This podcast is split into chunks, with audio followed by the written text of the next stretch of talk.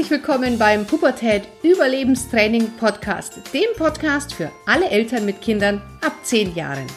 Mein Name ist Kira Liebmann und bei den Pubertät Überlebenstrainings helfe ich Eltern, die Pubertät ihrer Kinder zu überstehen, ohne dabei wahnsinnig zu werden.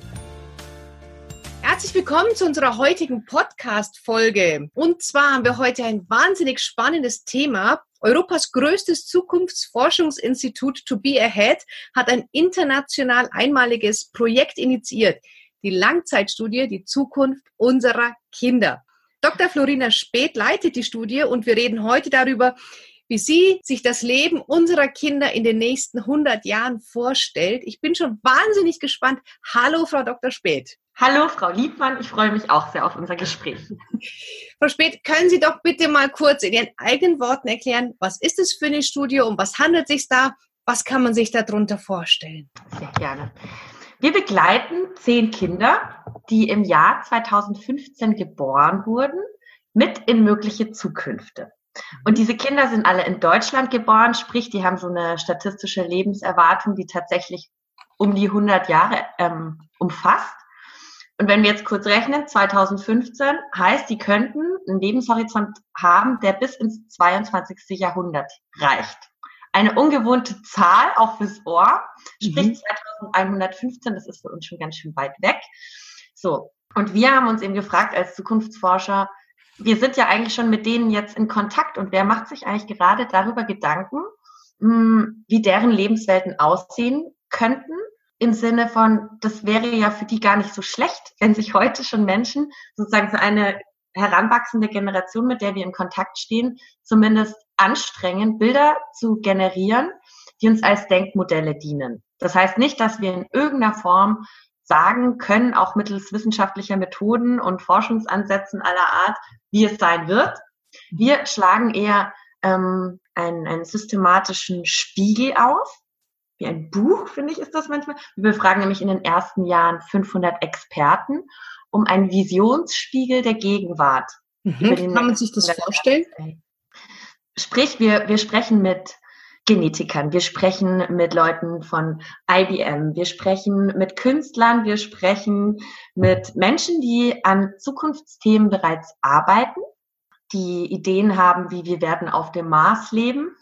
Und wir werden dort nicht nur leben sondern, und Ressourcen abbauen, sondern eben wirklich leben, also unseren Lebensraum äh, wechseln. Wir sprechen mit Leuten, die an Technologien arbeiten, die in Richtung Mind-Upload weisen, die uns sagen, der nächste Schritt menschlicher Evolution wird es sein, dass wir unsere Gehirne auf einen elektronischen Datenträger übersetzen werden um jetzt mal ein paar extremere Beispiele zu nennen.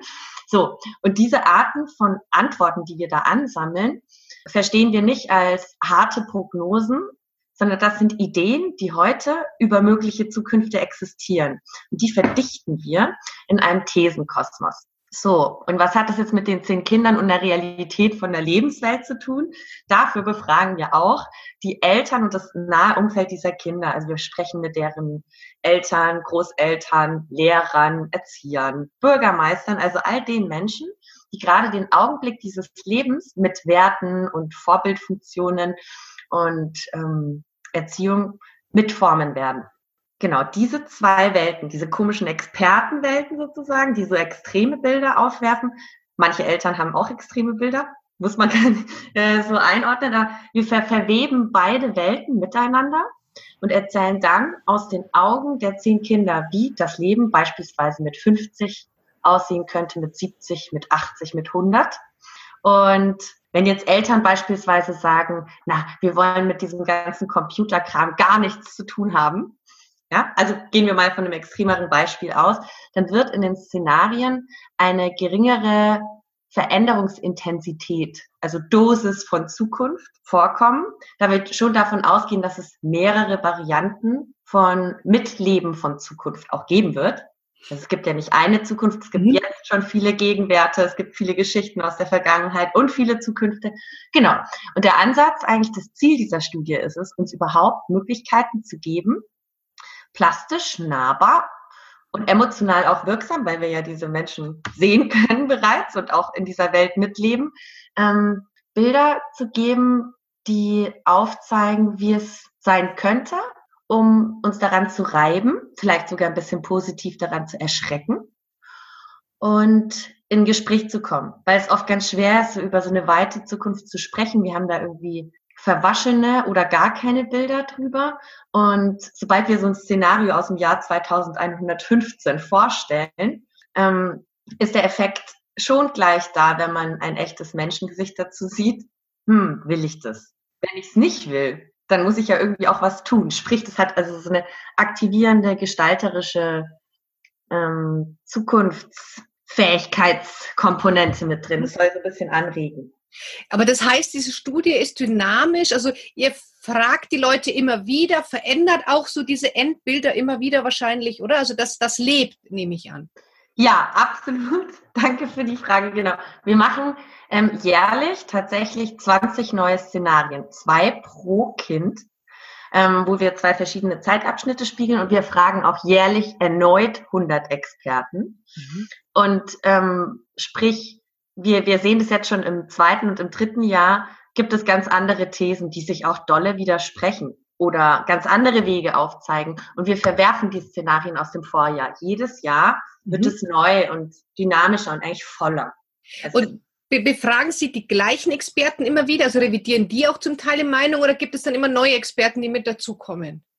Also wir fragen nach den ersten fünf Jahren Laufzeit nochmal die Experten aus Jahr eins das werden wir auch nach zehn Jahren versuchen zu tun, in der Hoffnung, dass wir sie auch alle erwischen, um äh, die Möglichkeit tatsächlich zu geben, wollen sie ihre Thesen nochmal anpassen.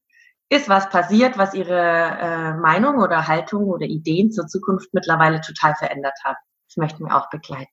Ich persönlich finde das wahnsinnig spannend und ich würde jetzt gerne einfach mal so ein paar Fragen stellen, die mir einfach dazu einfallen. Also was ist denn zum Beispiel, sagen wir 50 Jahre, was ist denn so der größte Unterschied zu heute, wenn man jetzt die beiden Bilder nimmt? Da würde ich jetzt unterschiedliche Bilder auch aufzeichnen, Bitte. weil wir immer ja verschiedene Zukunftsbilder ja. sozusagen auffächern. Also ich denke, was ganz ähm, klar ein großer Einschnitt sein wird, der technologisch zumindest eine Veränderung mit sich bringt, ist diese Idee, die derzeit bearbeitet wird, Quantencomputer ins Spiel zu bringen. Und auch wenn wir heute noch gar nicht so richtig wissen, so ähnlich wie damals noch nicht klar war, als IBM den ersten Personal Computer auf den Markt gebracht hat und ich wusste, dass jeder paar Jahre später so ein Ding bei sich zu Hause hat, könnte ein Quantencomputer zumindest eine andere Art unserer Vorstellung über ähm, Daten revolutionieren. Wir reden ja gerade irgendwie ganz viel über Digitalisierung, was eigentlich auch schon 30 Jahre alt ist, dieses Thema. Mittlerweile ist es halt bei uns angekommen. Ich glaube, so ähnlich ist es jetzt gerade mit Quantencomputing. Also die großen ähm, Computational Institute beschäftigen sich schon intensiv damit, wie man eigentlich damit umgeht, wenn diese binäre Logik von 0 und 1 sich auflöst in Zustände zwischen 0 und 1. Was heißt das für unsere Rechenräume und ich habe mit einem Herren gesprochen, Georg Gesek, der an einem Quantencomputer arbeitet und sagt, wir werden da auch ein kommerzielles Produkt in den nächsten Jahren auf den Markt bringen, der ähm, zumindest Quantensimulationen ähm, durchführt, um Dinge zu berechnen. Er sagt, wir werden, wenn, wenn wir das wirklich verfügbar haben, Naturgesetze nochmal komplett hinterfragen müssen. Das ist schon irgendwie eine größere Wucht, diese Ansage. Das heißt, wir werden vielleicht nochmal neu nachdenken müssen. Ich übertreibe jetzt etwas, aber wir dachten mal, die Welt sei eine Scheibe und plötzlich war sie eine Kugel. Jetzt sehen wir lauter Kugelbilder von der Welt und sind schon total daran gewöhnt. So ähnlich könnte es plötzlich sein, wenn wir ähm, umfassend Daten in Zuständen verstehen werden. Mhm. Dass wir ganz andere Denkstile entwickeln müssen. Das ist ein Punkt. So, dann gab es genau auch noch diesen, ich hatte den vorhin sogar schon mal erwähnt, Dr. Randall Köhne. Ähm, der arbeitet bei Kernel und war früher Professor für Neurowissenschaft. Und der arbeitet in einer Firma, wo es darum geht, den Mind-Upload zu ermöglichen. Mhm. Klingt auch erstmal ganz abstrus. Was soll denn das heißen? Also was die jetzt anfangen ist, die versuchen Gehirne von Kindesbeinen an, von Menschen einfach mal erst aufzunehmen. Das kann man ja heute ganz gut also Aktivität im Gehirn aufzuzeichnen, was nicht heißt, dass wir wissen, was da wirklich drin ist im Gehirn. Dann haben wir halt ein elektrochemisches Muster aus verschiedenen Zeitabschnitten eines Menschen. Er sagt jedoch, wir werden bis ins Jahr 2045 fähig sein, diesen ganzen Datenkosmos, den unser Gehirn elektrochemisch generiert, auf ein elektronischen Datenträger zu übersetzen. Was es jetzt bedeutet mit einer Koppelung an unsere Wahrnehmung, was ein Ich ist oder was ein Körper ist, sei mal ganz dahingestellt. Aber diese Option zeichnet sich ab und könnte auch unser Menschenbild etwas mehr in Frage stellen in meinen Augen, weil das heißt, wir können eigentlich ja unsere Gehirne in eine Hosentasche stecken. Und auch wenn wir jetzt denken, okay, ist ja eigentlich so ähnlich wie mit dem Handy, wenn wir jetzt auch das Handy mal nehmen oder unsere Daten, die wir die ganze Zeit generieren äh, im Internet und mit der Nutzung von anderen Technologien, dieser Datenspiegel, den wir über uns verfügbar machen, in Kombination mit der Aufzeichnung unserer elektrochemischen Aktivität im Gehirn, äh, könnte dann halt die Bedeutung auch dessen, was wir denken, mit entschlüsseln lassen. Mhm. Das finde ich ist eine ganz interessante äh, technische Seite. Ähm, jetzt gehe ich mal so ein bisschen Richtung Biotechnologie. Denn da bewegt sich ja auch extrem viel. Wir haben jetzt gerade in den Medien gesehen, diese, ob es stimmt oder nicht, weiß man nicht. Aber in China wurden angeblich äh, zwei Kinder auf die Welt gebracht, die einer genetischen Optimierung unterzogen wurden und möglicherweise äh, kein AIDS bekommen können deswegen. Mhm. Ähm, da ging in Deutschland ein Schrei durch die Reihen, das sei ganz extrem und heißt es dann, wir können alle blond und blauäugig sein und wer, heißt es, wir können intelligente und nicht intelligente Menschen voneinander trennen und so weiter. Das ist natürlich schon recht weit gedacht. Im Prinzip fängt es in meinen Augen eher ja jetzt so was so an wie mit einer Art Impfung. Wenn ich geimpft bin gegen AIDS, ist es erstmal eigentlich theoretisch nicht total verwerflich. Man weiß heutzutage aus medizinischer Sicht jedoch leider nicht, ob das irgendwelche Langzeitfolgen hat, wenn wir da in diesem sehr komplexen Gencode herumspielen. Und wahrscheinlich auch, wie man dann Schindluder betreibt, weil da kann man ja auch quasi sagen, ich möchte ein schlaues Kind oder wie auch immer oder blond, blauäugig und so weiter. Also genau. ist wie erschreckend auch so ein bisschen, oder? Genau. Wie geht man damit als Gesellschaft auch um? Ja. So. Ja. Und ähm, ich denke, dass die Option und ähm, Möglichkeit besteht, genetische Modifikation durchzuführen, ähm, zunimmt. Das sieht man ja auch daran, wie wir mit bereits Pflanzen und Tieren als Menschen schon damit gearbeitet haben. Und dieser geheime Wunsch, gesünder, schöner, klüger zu sein, ähm, wird das mit vorantreiben. Und ich gehe davon aus, dass es in verschiedenen Ländern dieser Welt in verschiedenen Tempi vonstatten gehen wird. Und üblicherweise ist es ja auch so, dass die, die als allererstes ganz wild damit in die Front marschieren, vielleicht sogar die ähm, paar Negativerlebnisse haben müssen oder Rückschläge und diejenigen, die ein bisschen länger warten, dann sozusagen die Ergebnisse, die man damit erzielen konnte, später adaptieren. So mhm. ähnlich war das mit der Antibabypille, so ähnlich war das mit In-vitro-Befruchtungen, wenn man jetzt mal in der Geschichte zurückgeht. Und ich hatte auch ein interessantes Gespräch, wo ich damit konfrontiert wurde mit einem neuen Gedanken, den ich super fand. Ähm, wo ist denn der Unterschied bei einer genetischen Optimierung im Sinne von Selektion zu unserer Partnerwahl? Also schlussendlich suchen wir uns ja jetzt auch nicht ähm, jemanden aus, mit dem wir, also biologisch ist in uns so gepolt, das sind wir so gepolt, dass wir einen Partner finden, wo unser Körper denkt, ah ja, das ist die optimale Genkombination. Und jetzt kommt eben diese komische technologische Optimierungslinie damit hinein in die Gedankenwelt, die sich jedoch offensichtlich biologisch gar nicht so deutlich davon unterscheidet, wie wir auch denken. Denn wir wollen ja eigentlich höchstwahrscheinlich ein gesundes Kind in diese Welt setzen, dem es gut geht. Und wenn diese Intention sich fortsetzt, könnte ich mir zumindest mittlerweile vorstellen, dass es auch im Sinne des Kindes, wenn viele Menschen das machen, schon fast unverantwortlich werden könnte, daran gar nicht teilzunehmen. Also es gibt da verschiedene. Mhm. Und ich denke, so schwierig das gerade ist, sich damit so anzufreunden, weil das so eine ungewohnte Dimension ist. Leben und Tod ist immer so die große Klammer. Könnte es sein, dass uns das bis 2050 vehement beschäftigt und Familienkonzepte und körperliche Konzepte, an die wir gewöhnt sind, in Frage stellt? Ja, wahrscheinlich werden auch viele Krankheiten dann so in der Form nicht mehr existieren. Was da neu kommt, wissen wir nicht. Aber ich denke, dass man damit wahrscheinlich auch viele Krankheiten äh, in den Griff kriegen kann, oder? Möglicherweise. Das ist ja oftmals das Ziel. Also wenn das jetzt mit AIDS zum Beispiel eine Möglichkeit wäre, sich gegen AIDS zu, in Anführungszeichen, impfen, könnte man davon ausgehen, dass die neuen Generationen, würde das Breitband auf der ganzen Welt umgesetzt werden, diese Erkrankung vielleicht nicht bekommen. Was sie genau, wie Sie sagen, ähm, im Umkehrschloss alles bekommen könnten, ist derzeit wirklich schwer absehbar. Hm, was sich schon abzeichnet, ist, da wir mehr in eine proaktive Präventionslinie gehen in der Medizin, dass man beispielsweise in der Nahrung jetzt versucht, auch ähm, Medikation und Nahrung zu verbinden, genauso wie die ganze Zeit den Körper ähm, mit Datenspiegeln in Echtzeit zu überwachen. Ähm, der Kühlschrank weiß, oh, ihr Immunsystem ist schwach, heute kriegt sie ein bisschen mehr Zink in ihr Müsli. Ähm, wenn wir diese Gedankenwelt weitergehen, denke ich, dass es trotzdem für Körper beispielsweise wichtig sein wird, krank sein zu dürfen. Denn unser mhm. Immunsystem ähm, ist hochintelligent und das übersieht manchmal so eine westlich geprägte Medizin, glaube ich. Und das braucht Training. Und möglicherweise, da hatte ich auch ein Gespräch mit jemandem von ähm, Microsoft Medicine war das, ähm, der sagte, ja, möglicherweise werden wir Center haben, nicht wie Krankenhäuser, ähm, wo wir hingehen, wenn wir richtig krank geworden sind, sondern wo wir unserem Körper die Zeit geben, unser Immunsystem durch Kranksein zu trainieren. Mhm. Und das fand ich irgendwie einen ganz interessanten Gedanken auch.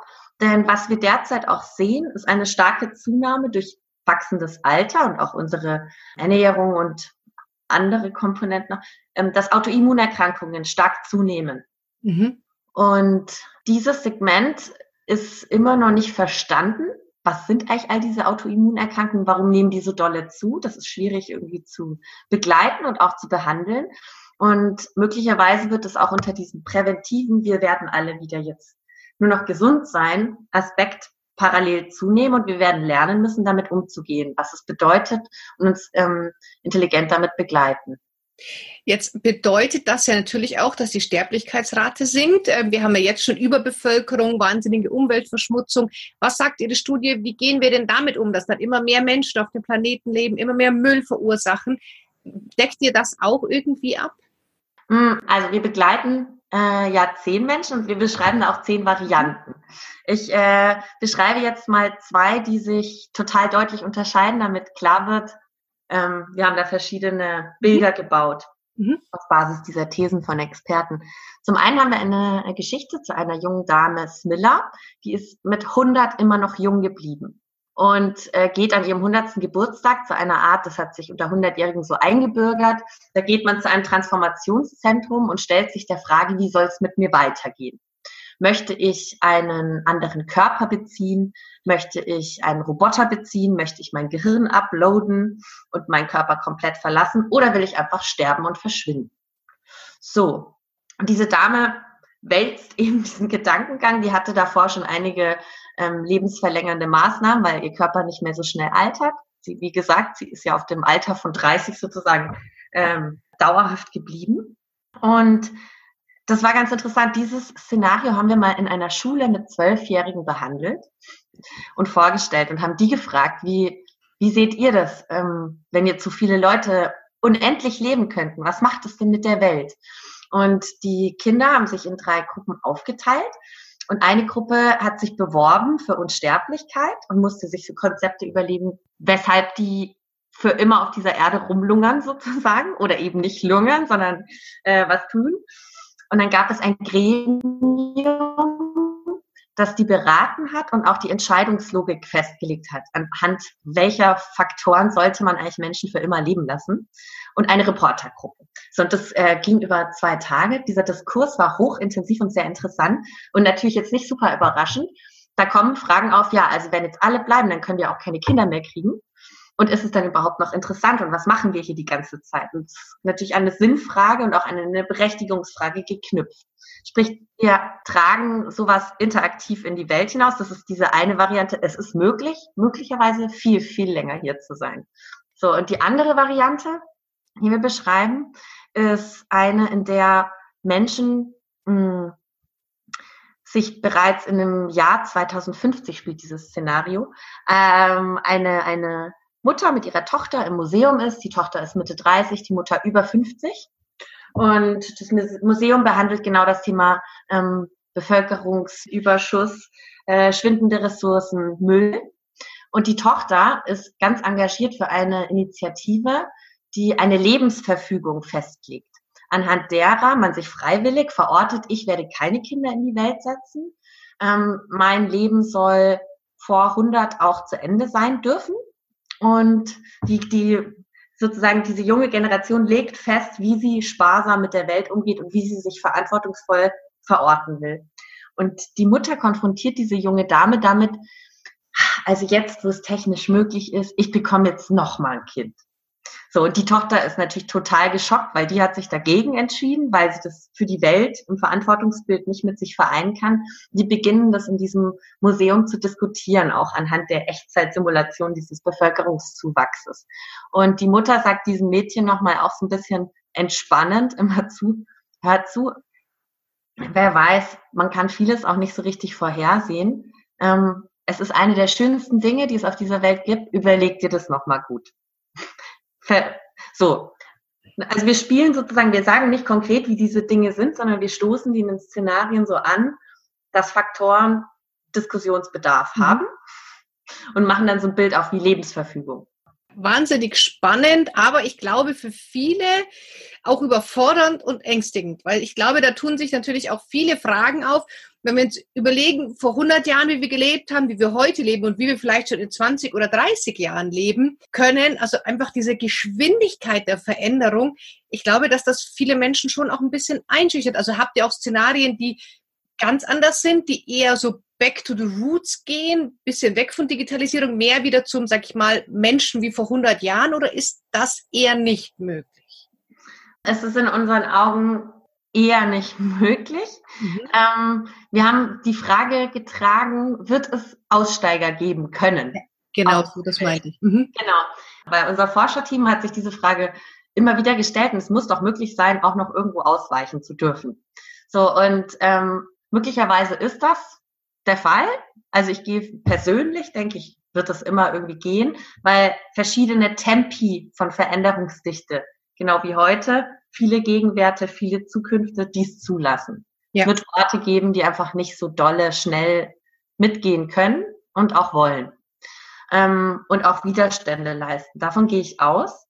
Und Im Idealfall wäre es so, dass auf dieser Welt verschiedene Systeme und auch Veränderungsgeschwindigkeiten greifen und dem Menschen frei lassen, wohin er möchte. Dass die osmotisch und frei zugänglich sind. Mhm. Wenn wir jetzt Länder wie Nordkorea versus Südkorea denken, äh, sind da ja auch verschiedene Tempi vorhanden. Jedoch ist da dieser osmotische Effekt, dass man von rechts nach links kann, leider nicht gegeben. Und in einer positiven Welt würde ich es für wünschenswert oder erstrebenswert halten, dass Menschen das wählen dürften. Ja. Das wäre toll. Wir haben in einem Szenario eine Geschichte beschrieben, wo sich ein Mensch ganz doll in die Natur zurückzieht im Jahr 2090. Also er hat es auch geschafft und der beschäftigt sich ähm, mit, wie sagt man, der Entwicklung von Einzigartigkeit im Sinne der Biologie. Das liegt daran, dass wir einen Experten hatten, der ist ähm, Biohacker. Der hat uns erklärt, naja, also eigentlich ist Biologie in Zukunft als Informationstechnologie zu verstehen. Und das ist auch für uns schon so ein schmerzhafter Gedanke, weil wir irgendwie denken, oh, menschlicher Körper und die Sinnlichkeit und die Blumen, die riechen. So erstmal die Gedanken. Schlussendlich hatten wir gerade schon das Thema Genetik und so weiter. Und ähm, dieser, dieser Mann, der sich so zurückgezogen hat, dem war alles so ein bisschen zu schnell, zu technologisch. Und der hat sich entschieden, er arbeitet jetzt am Design von Wesen, die einzigartig sind und die sich auch gar nicht fortpflanzen können ähm, mit einem gleichen sondern immer nur mit was ganz anderem, sodass immer neue Lebewesen entstehen müssen. Toll. Als Beispiel, ja. Ähm, um Einzigartigkeit wieder zu streuen oder Diversität. Ja. Also es sind so die Bilder, die dabei. Ja, ja, weil ich merke ja, dass, dass viele Menschen schon in der heutigen Zeit sich so auf Ruhe sehnen, nach so ein bisschen weg von Technologie, also keine Ahnung, Bauernhöfe, die Urlaub anbieten ohne Handy, die werden überrannt mit Anfragen. Ähm, also da glaube ich, diesen Trend, den kann man nicht ganz entgegensteuern. Also ich denke, da wird es immer welche geben. Also in jedem Science-Fiction-Film gibt es so eine Aussteigergruppe. Ja. Und denke, das wirkt auch beruhigend für manche zu wissen, okay, ich kann mitmachen, ich muss aber nicht. Also man ja. hat immer eine Wahl, oder? Wie sehen Sie das?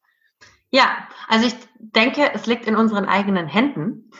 Und vor allem, was Sie jetzt gerade beschreiben, das ist so diese Reizüberflutung von Technologie, der man sich im Alltag irgendwie offenbar nicht entziehen kann. Aber genau dieser Strom, wir wollen offline sein für eine Woche, Digital Detox und so weiter, ähm, wächst parallel mit dem Zunehmen dieser technologischen Last, die wir gerade irgendwie nicht so ähm, in der Gesellschaft verankert haben, dass sie für uns angenehm ist. Deswegen brauchen wir diesen extremen Gegenpool. Alle machen Yoga, alle machen Ruheinseln und so weiter auch. Und ich glaube, dass die junge Generation bereits ähm, ganz anderen Umgang mit solchen Stressfaktoren sich selber auch entwickeln wird und bedeutend entspannter und äh, selektiver ähm, umgehen wird mit solchen Technologien, die wir gerade, weil sie neu sind, noch so unbedarft, naiv sozusagen in unserer Generation im Rausch der Zubespielung ähm, als überlastend empfinden.